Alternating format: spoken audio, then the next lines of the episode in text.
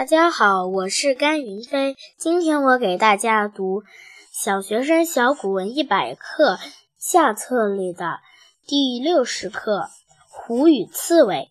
有一大虫欲向野中觅食，见一刺猬卧仰卧，谓是肉了肉卵，欲接之，忽被猬卷着鼻惊走，不知休也，直至山中。